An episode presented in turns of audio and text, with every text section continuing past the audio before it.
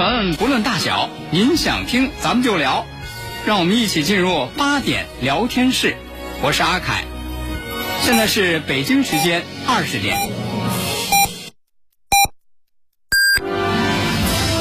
您正在收听的是 FM 一零五点八，济南广播电视台新闻综合广播。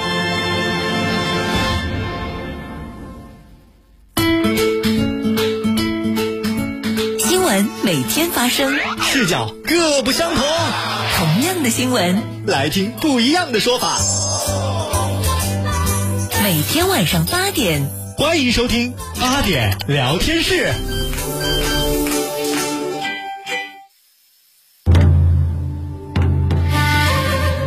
黄河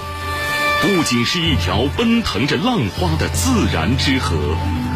更是一条沉淀着探索精神的希望之河。大河之畔的济南，正肩负起国家战略使命，创新绿色发展，拓路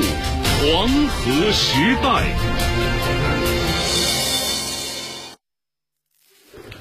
好，听众朋友，这里是 FM 一零五点八济南新闻综合广播，欢迎来到八点聊天室。我是阿凯，今天是周日，又到了和大家一起来聊一聊这周国际上那些事儿的时间了。在今天来到我们直播室的是大家的老朋友，节目嘉宾经济学博士刘伟全博士。听众朋友们，晚上好。节目嘉宾费世忠先生。听众朋友们，大家好。要说起这周国际上那些事儿呢，哎，咱们得关注一下啊，关注一下这个印度尼西亚。啊，为什么要来这个关注印度尼西亚呢？就因为这个印度尼西亚，就是从今年开始，呃，到现在一直啊，正在进行了一件对这个国家来说很重要的事儿啊，是一个什么样重要的事儿呢？就是他们的这个首都，考一下大家哈，印尼的首都是哪里？赶紧回答哈！哎，雅加达啊。嗯，那么今年一月十八号的时候，印度国会呢是批准了一个国家首都首都法草案，这个是以法律的形式确定了，就是印尼要把首都从雅加达要迁都，迁到哪儿去呢？迁到婆罗洲东加里曼丹省，而且呢，这个新首都呢还有一个名字，叫做。努桑塔拉，哎，这以后就若干年后哈，大家再问这个印尼的首都是哪儿，这就不是雅加达了，就即将是这个努桑塔拉。可能好多朋友这个会有这样的疑惑啊，说这好好的，说为什么这个印尼要那个迁都啊啊，非得迁到一个叫什么？努桑塔拉，听都没听说过地方啊。嗯，那在这儿呢，咱先简单的给大家来大家来说一说啊，就简单的来说，就是雅加达这个地方实在是不能再待了啊。为什么呢？据这个科学家说啊，说是有专家说到二零五零年啊，说这个到二零五零年的话，这个雅加达就要沉没。那可能掉到海底了。哎，可能大家就看过好多那样的那个灾难片儿啊，啊，会会有，或者有一些什么科幻片儿，什么什么哪儿哪哪儿沉没，说若干年后说是这个城市被那个海洋给那个吞没了啊。那么这个雅加达即将会沉入海底，这个是是什么样的情况？怎么造成的？可能一说这个这个。城市会沉没海底，可能大家首先想到的是，就是那个全球气候变暖啊，海平面上升一般会考虑这个。咱一般说不是说那个前两年都说的挺紧急的，是太平洋的一些岛国嘛？对，是吧？怎么这还轮到马尔代夫嘛？啊，对呀，怎么还时间了以后，它那个面积急剧缩小？对呀，说怎么还说雅加达这个印尼这边也也会有有这样的情况的哈？啊，那咱先来给大家简单的说一说，说其实首要是说。为什么这个雅加达会被会沉入海底？那还真就是和这个这个城市太大啊，这个人口太多，然后呢有关系。另外呢，还和这个城市的这个地下水这个抽取过度是有关系。其实，其实我觉得这个问题，反正挺不可思议的。对呀你说嘛，雅加达在海边儿嗯嗯，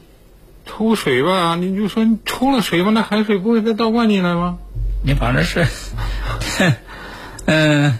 这个我看了一些资料啊，看了一些资料，一些资料是这样说的，说就是这个印尼这个地方呢，哎，就是雅加达这个地方呢，它其实它是，你想它是热带啊，嗯它是一个水资源很丰富的地方，啊，它应该说它并不缺水，因为它本身靠着在海边上，本身对又属于热带的气候，没顶天这个怎么说呢？虽然说不上热带雨林气候吧，嗯嗯但是这个雨肯定要比我们这儿多。对。人家说嘛，一年三百六十五天，有三百天在下雨。啊，是啊，你看这么多这么多水哈、那这么多水，它其实它水资源很丰富，嗯并不缺水，并不缺水，怎么还会造成这个地下水的这个过度的这个采集哈、就是因为呢，呃，雅加达这个地方就历史的原因啊，到现在为止，啊、它这个当地的居民竟然用不上自来水。嗯，用不上自来水的话，是用什么取水呢？生活用水就是自己挖井。那就是纯粹用地下水。对对对，说是这个，不光老百姓日常这个生活要吃水得这个挖井，而且包括大型建筑、酒店、购物中心也大量的使用地下水，那就都是自备井呗，对，就是这样。这样啊，那咱知道，其实这个地下水的形成不是一天两天的。嗯，我曾经看过一个科普哈、看过一个科普，他就整个就介绍说，当这个地表水降雨形成的时候，嗯，得经过多长多长的时间，然后经过咱这个这个地球多少层的那个过滤，对，然后才会到那个地下，然后才会汇聚成那个地下水，然后咱们给它再抽取上来说，他就他就那个科普有这么个说法，他说也许你现在喝的这一口地下水，可能正是来自于唐朝、来自于宋朝的，嗯，真的是那样的，就是你想几百年前那个地面的那个地表水汇集到地下，几百年之后，你这才这才有它，就是地地下水的这个形成不是一天两天的，所以说像他这个说你雅加达人口也相当多呀，你说呃都都整天就这么抽，那就造成这个地下水过度，然后这个地下水过度之后，那那个那个那个地下这下它就会什么塌陷啊、下沉啊，然后就会这样的情况。对，这好像是这个专家们说，这个雅加达即将沉没，然后就说不得不要要迁都这个理由原因之一。对，他因为他那他那个，我觉得好像说是因为现在都是现代建筑嘛，都是钢筋水泥嘛，它本身它这个虽然说是雅加达雅加达这个地方在降水非常非常丰富，可以说是水资源非常丰富。对呀、但是因为它现在都是水泥、钢筋、水泥，它现在它整个的它地下水的抽取开采过多，嗯它得不到补充啊，钢筋水泥它它渗不下去啊。嗯，所以说，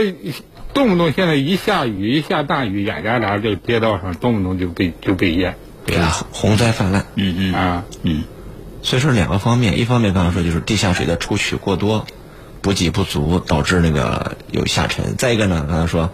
这个全球变得海平面上升也是一个方面，所以两个方面呢，就导致这个雅加达呢就是有被这个淹没的这种这种危险。它反而它它地表下沉，然后呢，这个这个海水再再再往里边冲，对对对。啊，它这这这两个情况。啊，所以说你说，呃，现在就是，其实你说这个雅加达这个情况，其实也不是一天，也不是一天两天的，对，啊，也不是一天两天，而且再加上这个作为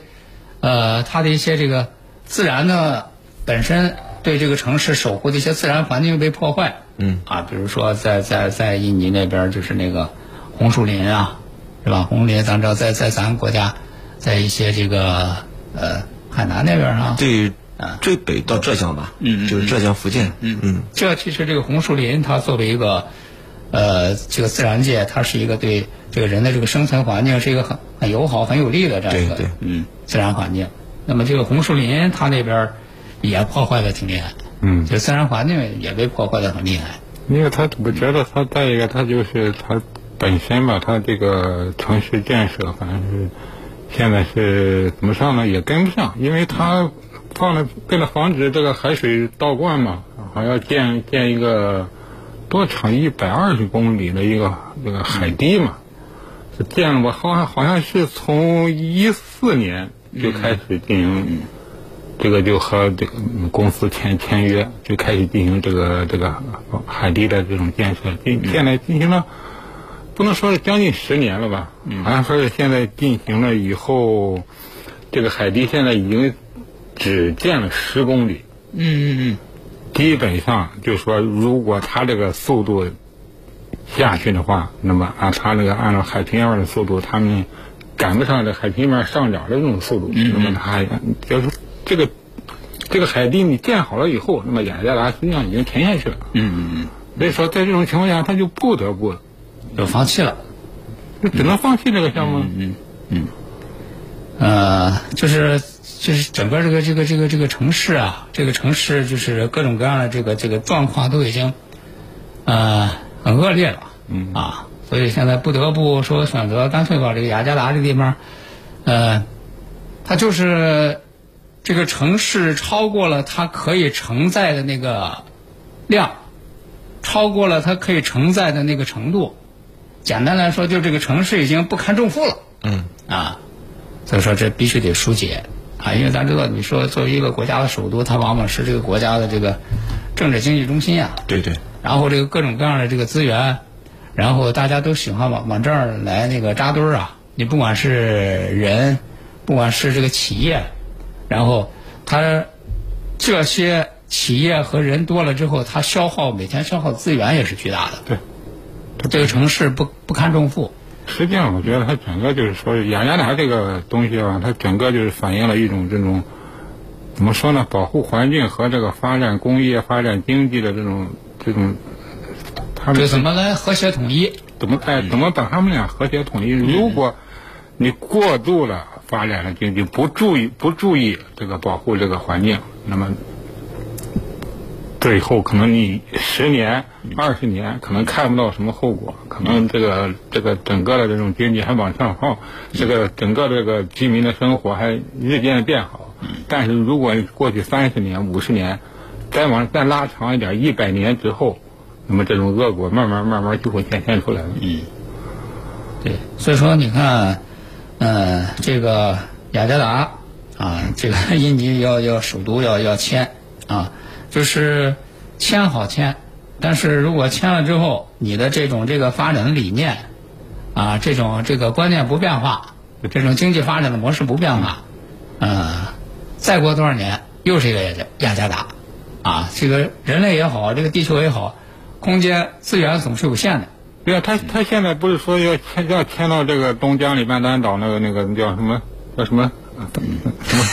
这名儿现在塔桑努努拉还是努拉努桑塔拉，努努桑塔拉啊努桑塔拉，他他现在他那那个那个地方，那个本身那一块地呢，他就说他划定那个新首都这一块地呢，本身当地的居民啊，当地的政府都也有担心。是吧？是不是会把雅加达糟蹋完了，再上这儿糟蹋我们？对呀、就所以说，就是刚才你所说，如果他这种发展的理念，他不进行这个修改、不不改变的话，那么最最后过程呢，最后还是要吃这个苦果的。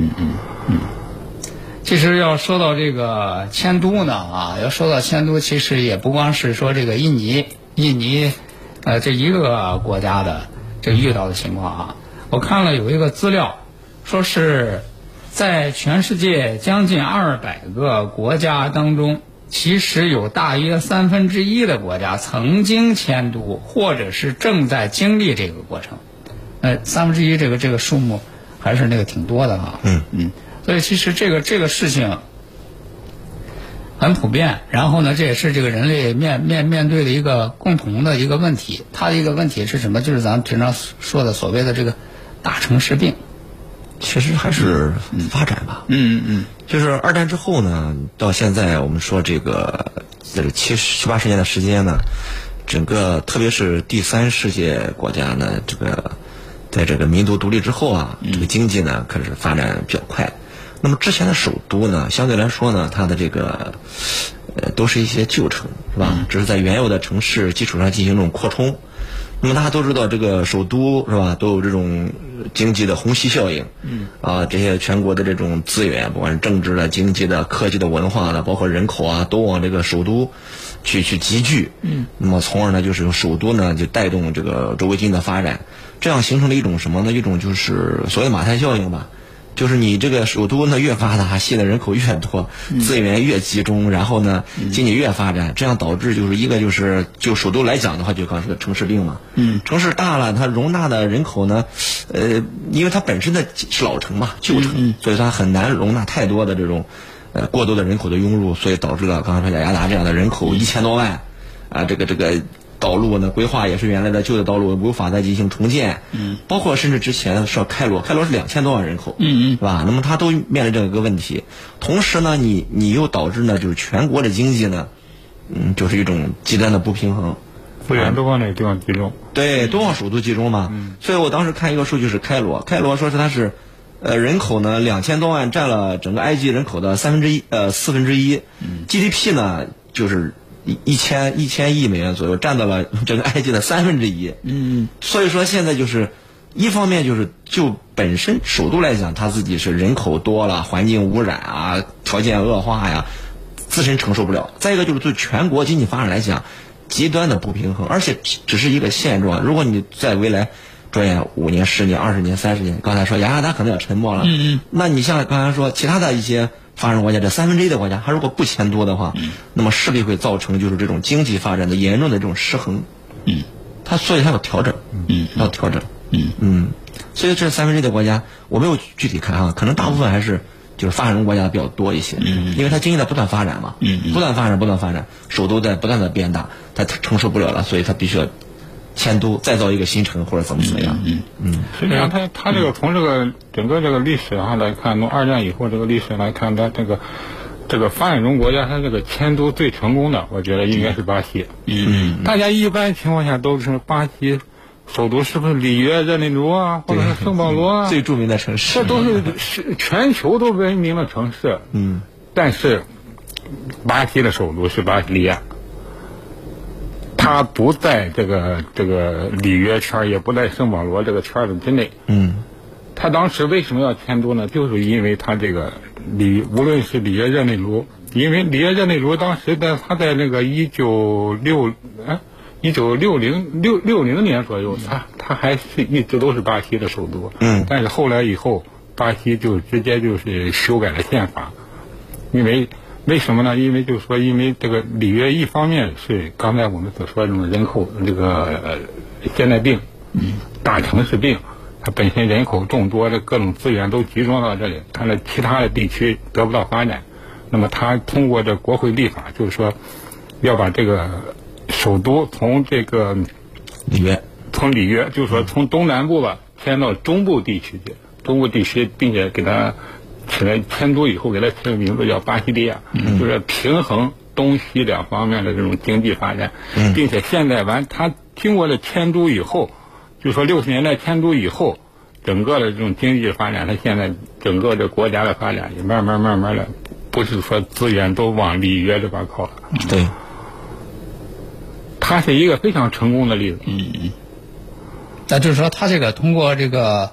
首都这个迁都，嗯，它不仅仅是说这个一个地理位置的迁移，这个过程当中还有着整个这个考量国家发展的一个整个它是从国家国家发展战略这个角度是很多的。其实刚才说可能是从经济是吧，带动刚才说这个这个一些欠发达的呃区域的经济的发展啊，因为它本身刚才说第一就是你要建设的话，建一个新城本身就是一个基建，基建它本身就需要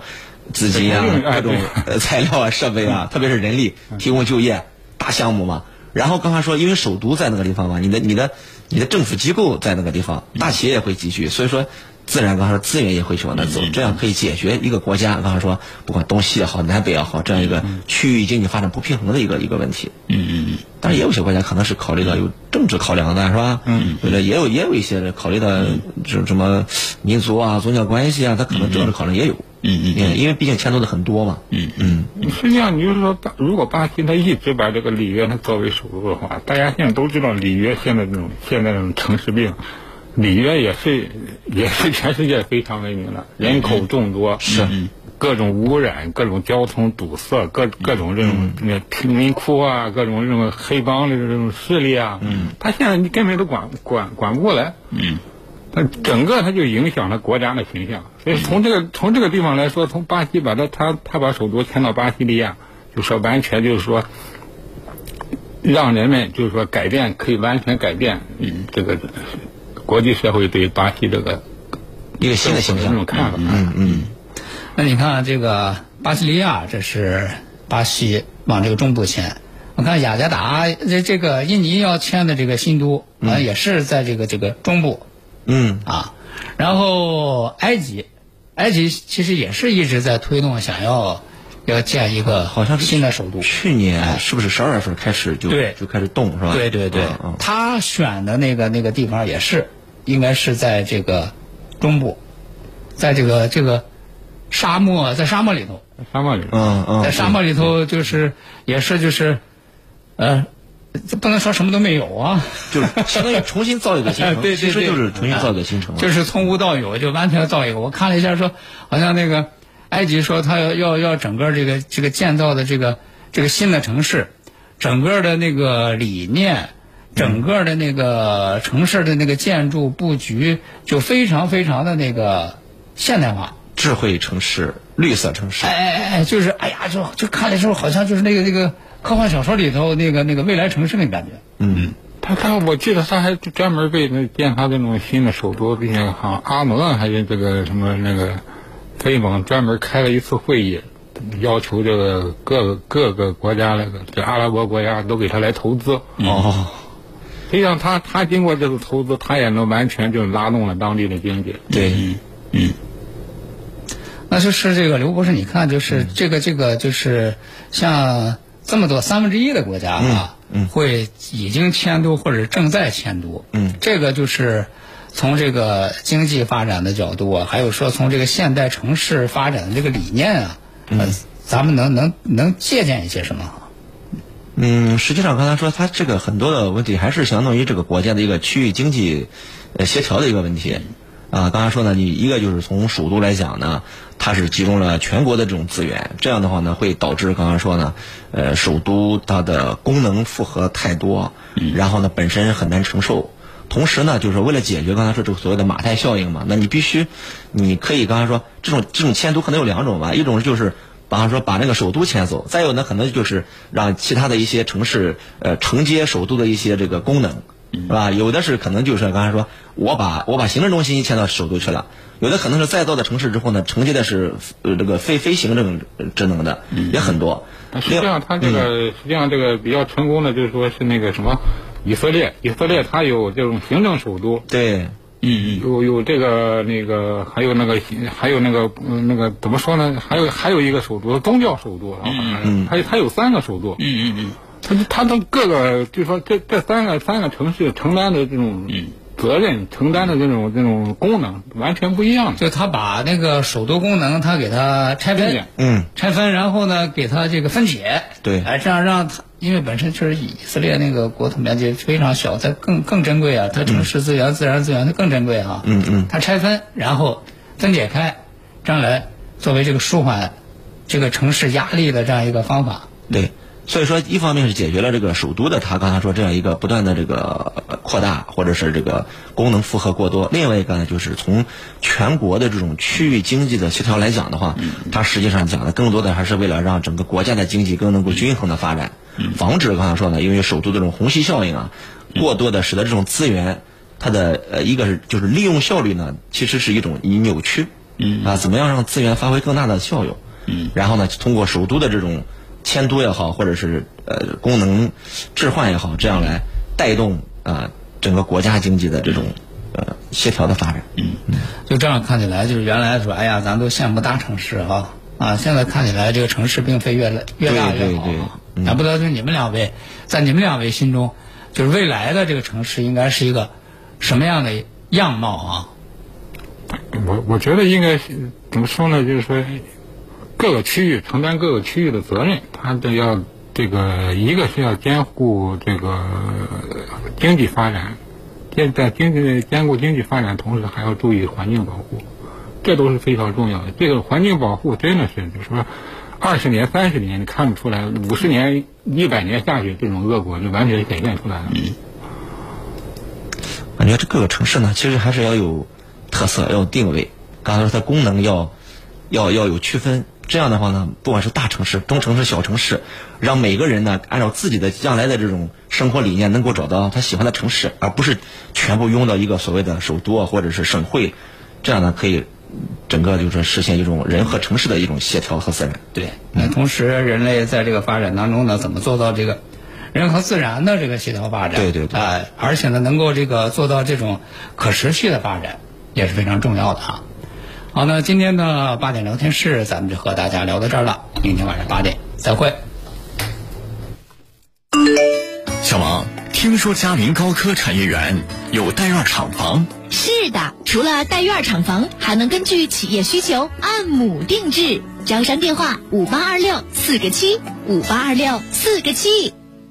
治疗疾病必须寻其根、治其本，方可实现标本兼治、全面康复。济南新闻频率每天早上五点三十分至六点，由中医膏方滋补疗法的核心用药皇氏复方滋补力高独家赞助的《全程总动员》栏目，将与大家追溯疾病本源，解析皇氏滋补力高治病康病密码。栏目热线零五三幺八六八零幺幺幺八八六八零幺幺幺八。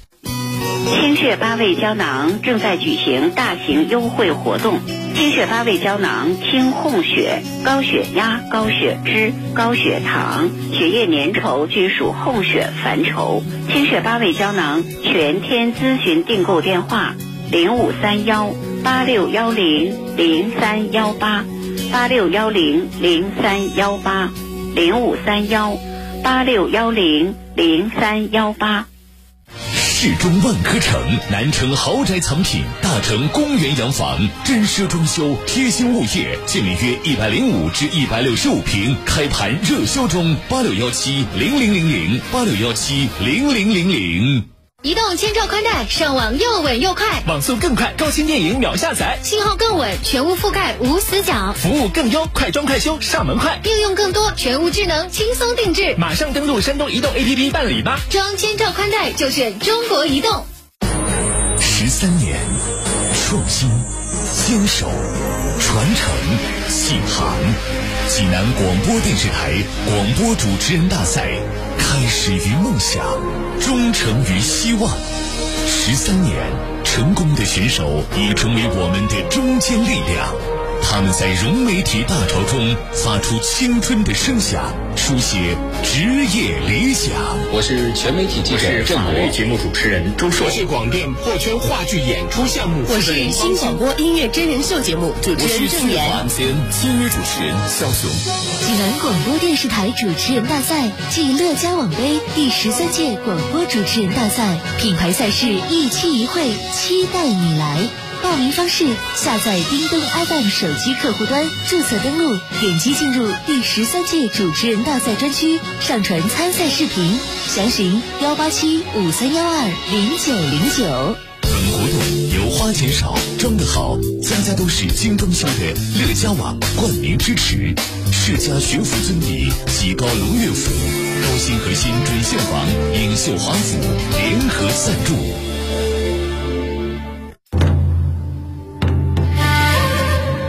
黄河不仅是一条奔腾着浪花的自然之河，